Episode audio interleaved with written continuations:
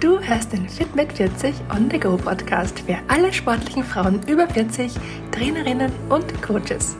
Hier bist du richtig, wenn du lernen möchtest, dir selbst zu helfen, indem du mit statt gegen deinen Körper arbeitest und damit nicht nur Zyklus- und Wechseljahrbeschwerden linderst, sondern auch deine Leistung im Training verbesserst, besser schläfst, ausgeglichener und belastbarer im Alltag bist und dich einfach rundum wohlfühlst.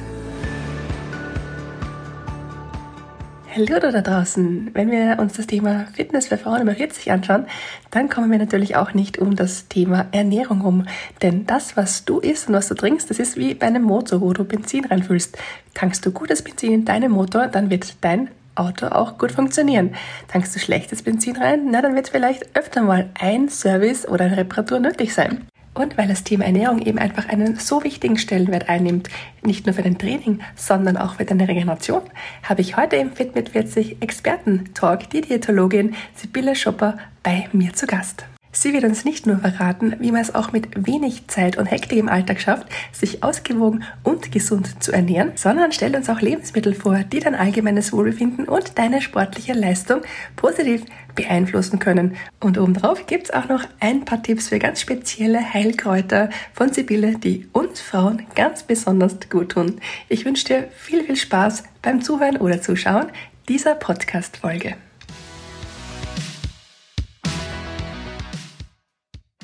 Und da ist jetzt die liebe Sibylle von butteraufsbrot.net. So schön, dass du heute da bist, Sibylle. Für alle da draußen, die Sibylle vielleicht noch nicht kennen, magst du dich bitte und deine Mission natürlich auch unseren Hörerinnen und Zuschauerinnen kurz vorstellen? Hallo Dani, danke für die Einladung. Äh, ich bin Diätologin. Äh, das heißt, ich befasse mich mit gesunder Ernährung. Äh, ich bin Kräuterhexe. Ich bin Sporternährungs Coach. Ich bin Mutter, Naturliebhaberin. Ich bin in meinem Garten zu Hause von April bis Oktober. Ich bin Schilddrüsen operiert und ich bin 41 Jahre alt. Wahrscheinlich sind wir deswegen zusammengekommen, Dani. Das stimmt. Wir haben uns ja damals im Schwimmbad kennengelernt. Äh, und dann habe ich auch noch deiner Katharina, deiner lieben Tochter, äh, Schwimmstunden bei dir im Haus gegeben und habe deinen tollen Kräutergarten gesehen. Und äh, haben mir gedacht, ich muss dich unbedingt in meinen Podcast einladen, denn du hast ganz, ganz viel Wissen an der Hand, dass du unseren Hörerinnen und Zuschauerinnen heute in einer kleinen Dosierung mitgeben kannst. Und ich freue mich eben riesig, dass ich dich heute als Gast begrüßen darf und möchte auch gern gleich ins heutige Thema starten, denn ich merke immer wieder, dass Frauen sich zwar ganz, ganz viele Gedanken über ihren Trainingsplan machen, aber das Thema Ernährung dann oftmals in der Hektik des Alltags ein bisschen auf der Strecke bleibt. Wie siehst denn du das, Sibylle? Ja, das ist, sehe ich sehr ähnlich. Äh, Frauen sind anders als Männer. Frauen sind nicht kleine Männer. Frauen brauchen speziell, spezielle Betreuung. Sie haben einen äh, Bedarf, einen anderen Bedarf an Mikro- und Makronährstoffen. Mhm. Leider wird meist ohne Rücksicht auf Verluste trainiert und auch Rücksicht, ohne Rücksicht auf den Zyklus. Äh, ein Mann ist anders trainierbar als eine Frau, da bist du die Fachfrau. Äh, es führt nicht zum gewünschten Erfolg, wenn eine Frau wie ein Mann trainiert. Das weiß ja. wissen manche Fachleute, muss man sagen, schon, weil nicht viele. Aber wir wollen daran arbeiten, dass es alle wissen.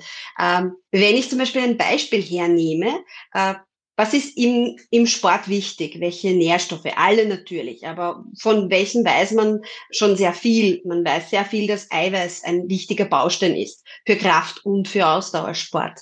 Man weiß aber auch, dass Kohlenhydrate, komplexe Kohlenhydrate, auch einfache und zweifache, aber komplexe sehr wichtig sind. Jetzt die meisten Frauen, äh, die Sport betreiben, die breiten Sportlerinnen bis fünf Stunden die Woche, äh, wollen Gewicht reduzieren.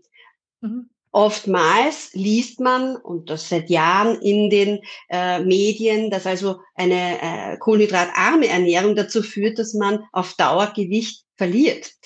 Das ist leider eine Mehr. Warum? Der Körper benötigt Energie, so wie ein, ein Motor, wie ein Treibstoff. Äh, wenn ein, ein Motor kein Benzin, kein Diesel hat, funktioniert er auch nicht.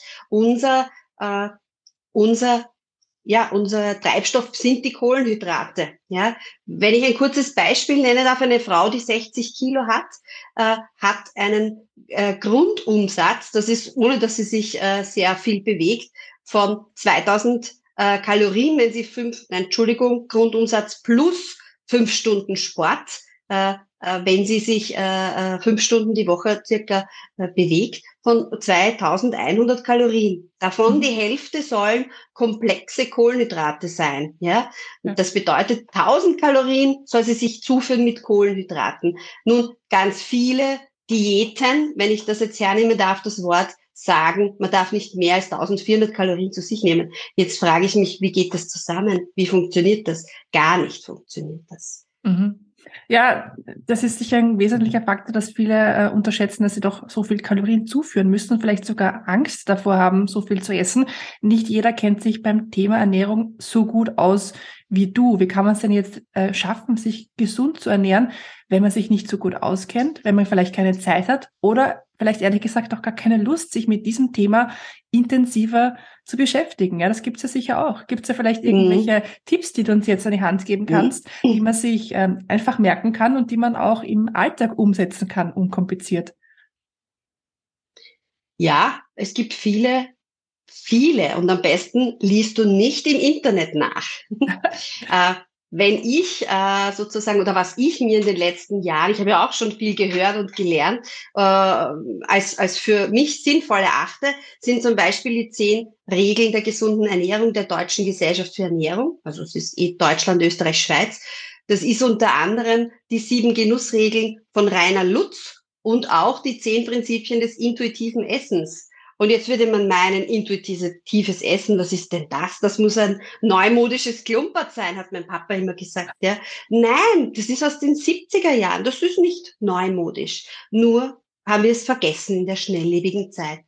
Jetzt würde ich äh, sozusagen als wichtigstes, wichtigsten, wichtigsten Punkt sehen, dass das individuell äh, angeschaut wird von einem Fach Kollegen, von einer Fachkollegin. Warum? Weil dann wird es im Alltag umgesetzt. Alles andere wird nicht umgesetzt. Eine Kombination aus Time Management und Vorratshaltung würde ich als, äh, äh, ja, als zielführenden Weg sehen. Ja, das heißt, eine Speiseplanerstellung gemeinsam mit der Familie, damit auch alle was davon haben. Ja, das äh, schaut bei uns so aus, dass es wirklich vegetarisch äh, Fisch, vegetarisch Fleisch und so weiter gibt in der Woche, dass wir einen Reistag, einen Getreidetag haben, einen Erdäpfeltag, einen Nudeltag, einen Knödeltag haben, ja, und dazu passen uns dann halt äh, äh, Speisen überlegen. Äh, ich stehe nicht jeden Tag eine Stunde in der Küche. Äh, ich stelle mich zweimal in der Woche hin und koche etwas länger, bereite vor und stehe dann eigentlich nur mal 15 Minuten und kann trotzdem ein frisches, wertvolles Essen für meine Familie zaubern. Aber für zu Hause ganz sinnvoll, äh, zuckerfreie Getränke mal generell zu konsumieren. Zucker- und Süßstofffrei wäre wichtig. Vollkornprodukte in den Speiseplan einbauen. Ja? Mhm. Von äh, Brot bis sozusagen auch Vollkornreis und Nudeln. Geht halb, halb immer. Ja? Ich, mich interessiert das nicht, wenn ich das höre. Na, das essen Sie mir nicht. Halb, halb geht immer. Das merkt keiner. Regelmäßige Mahlzeiten, das ist ein wichtiger Punkt. Nicht ständig essen, sondern drei, vielleicht vier, das ist unterschiedlich, wie man es möchte. Mahlzeiten. So, so würde ich das sehen. Da sind wir jetzt eh schon voll im Thema Lebensmittel drinnen. Also ich, wie ich sehe, da schwärmst du ja total dafür. Das brennt dein Herz dafür. Das finde ich großartig. Gibt es vielleicht ein paar Lebensmittel, die du unseren Zuhörerinnen und Zuschauerinnen ans Herz legen kannst, die ihr allgemeines Wohlbefinden als Frau und vielleicht auch ihre sportliche Leistung sogar positiv beeinflussen können? Ja, es sind viele Lebensmittel. Äh, ich würde zusammenfassend, möchte ich gerne zwei kurze Studien hernehmen. Äh, die eine wurde in Amerika gemacht, nicht ganz vergleichbar mit unserer Frauengruppe. Äh, die sagt, ballaststoffreiche, vegetarische und fettmodifizierte, also gesunde Fette sozusagen, Ernährung ist, hilft, die Unregelmäßigkeiten im Zyklus äh, zu lindern. Und die zweite Studie, einmal in Österreich gemacht, das ist leider sehr selten, musste ich sie gleich hernehmen, äh, sagt, dass die mediterrane Kost nachweislich Endometriose-Patientinnen äh, unterstützt. Ja? Also sie hatten wirklich 50 Prozent äh, verringerte Schmerzen. Ja. Äh, Endometriose ist wirklich eines der äh, häufigsten Erkrankungen gynäkologischer Natur. Wenn wir uns die Lebensmittel kurz anschauen, würde ich es in der ersten Zyklushälfte so sehen, dass eher probiotische Lebensmittel sind. Joghurt, Sauerkraut, Kefir, Kimchi. Äh, Kimchi darf ich zum Beispiel nur in der Küche alleine essen, aber es ist unterstützt unseren steigenden Östrogenspiegel äh, sehr gut. Äh, hilfreich sind auch Phytoöstrogene aus der Sojabohne, äh, obwohl man da noch nicht ganz, äh, äh, das noch nicht ganz fix ist, ob das äh, bei den Asiatinnen vielleicht auch andere Gründe hat, warum sie so wenig Wechselbeschwerden haben. Mhm. Äh, Beeren, das heißt die Antioxidantien aus den Beeren und vor allem Ballaststoffe, ja, lösliche und unlösliche Ballaststoffe, die äh, für den weiblichen, für die weiblichen Sexualhormone sehr gut sind. In der zweiten Zyklushälfte, da sind wir ja eher ein bisschen moody und nicht so gut drauf. Da würde ich die B-Vitamin, äh, Vitamine oder Lebensmittel, die die B-Vitamine äh, sozusagen enthalten, sehen. Die Hülsenfrüchte, äh, das grüne Blattgemüse, Quinoa sehr gerne, Roggenbrot, Haferflocken sind überhaupt sehr äh, ja, gut, äh, gute Lieferanten für B-Vitamine. Ja, man sieht also, man kann wirklich eine Menge machen, wenn man weiß, wie, wenn man die richtigen Lebensmittel verwendet. Du bist ja aber nicht nur Diätologin, sondern wie du auch selbst gesagt hast, auch Kräuterhexe. Gibt es mhm. vielleicht auch spezielle Kräuter, nicht nur Lebensmittel, sondern Heilkräuter, die uns Frauen besonders gut tun? Ja, es gibt sehr viele. Äh, ganz viele äh, sozusagen aus der Erfahrungsheilkunde. Äh, weniger gibt's leider Studien, weil das ist immer, wird immer wenig bezahlt von den Pharmafirmen. Die haben das nicht so gern. Äh, aber die sind ja teilweise über tausende Jahre alt. Dieses Wissen muss also natürlich irgendwie, hat seine Berechtigung. Ja. Anfangen möchte ich mit der Traubensilberkerze, die einzige nicht heimische. Sie wächst auch bei mir nicht, obwohl ich es werde ausprobieren. Cimicifuga heißt sie und äh, die Traubensilberkerze stimuliert die Östrogenrezeptoren in der Gebärmutterschleimhaut. Ja? ja. Das bedeutet, dass sie also wirklich äh, die, äh, die, die, äh, die Problematik des Wechsels, die Hitzewallungen, die äh, Schweißausbrüche, die Stimmungsschwankungen wirklich sehr gut auch äh, äh, ja, ausbalancieren kann. In Kombination mit Johanniskraut wird das ganz gerne gemacht und da gibt es auch eine sehr gute Studie dazu. Johanniskraut persönlich mag ich mh, mm, ist eher mit Vorsicht zu genießen, weil es sehr viel Wechselwirkungen mit anderen Lebensmitteln und auch äh, Arzneimitteln hat, weil es äh, kontrazeptive, also hormonelle äh, Verhütung aufheben kann und weil die Licht, die Haut auch sehr empfindlich werden kann, mhm. wenn man das sozusagen konsumiert, Johanniskraut.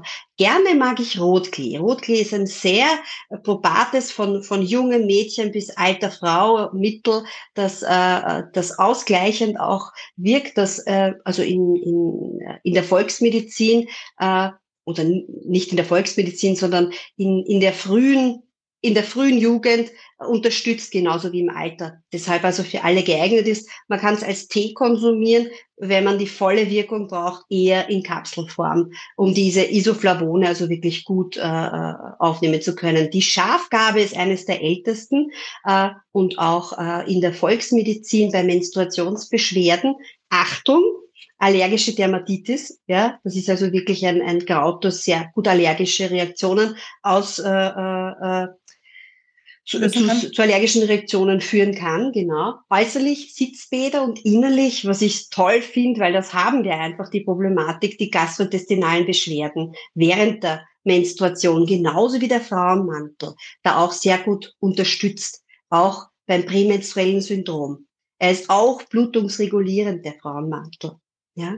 Mönchspfeffer mag ich ganz gerne in, am Anfang der der, äh, des, äh, also in der Perimenopause sozusagen oder Prämenopause, äh, er stabilisiert den Zyklus und ja, führt also zu einem angenehmeren Übergang. Und für mich das allerbeste Kraut, ich habe es auch immer bei mir im Büro, draußen auch, aber in beiden Büros, ist Lavendel. Lavendel ist von Baby bis alter Frau und auch Mann passiert nichts, super anwendbar. Es entspannt, es entkrampft den Darm, die Psyche, den Körper, es ist einschlaffördernd. Du kannst das ätherische Öl auch äh, auf den Kopfpolster geben, tröpfchenweise, oder du schmierst es dir auf die Haut. Es wirkt auch über die Haut. Ich, ich liebe es. Ich trinke schon wieder einen Tee, damit dass ich sozusagen meine Nervosität im Griff habe.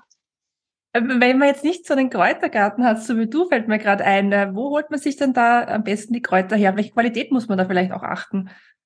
Danke für den wichtigen Hinweis. Äh, an sich, wenn du sammelst, musst du, muss, muss dir klar sein, wo du sammelst, dass das nicht irgendwie kontaminiert ist mit Straßenverkehr oder Tieren, die dort verkehren. Ähm, am besten, wenn du das volle Wirkspektrum haben möchtest, gehst du in die Apotheke. Da gibt's die offenen Tees. Du kannst sie dir auch zusammenstellen lassen, wie du möchtest, oder du kaufst sie dir halt in, abgepackt äh, in Gramms. Äh, Arzneimittelqualität wäre wichtig. Es gibt das alles auch in Sackerlform. Das ist für manche praktischer. Ja. Ja, Großartig. Ja, ihr seht schon, die Sibylle, die brennt total für dieses Thema und wir könnten wahrscheinlich noch Stunden weiterreden. Für alle, die noch mehr Tipps äh, und Tricks von Sibylle haben wollen, schaut gerne auf ihrer Website vorbei, butteraufsbrot.net. Ansonsten freue ich mich sehr, Sibylle, wenn wir auch wieder zu einem anderen Thema uns hier treffen und äh, im Podcast weiter plaudern. Ich wünsche euch allen noch einen wunderschönen Tag. Danke fürs Zuhören, danke fürs Zuschauen und bis ganz bald. Alles Liebe. Ciao, ciao.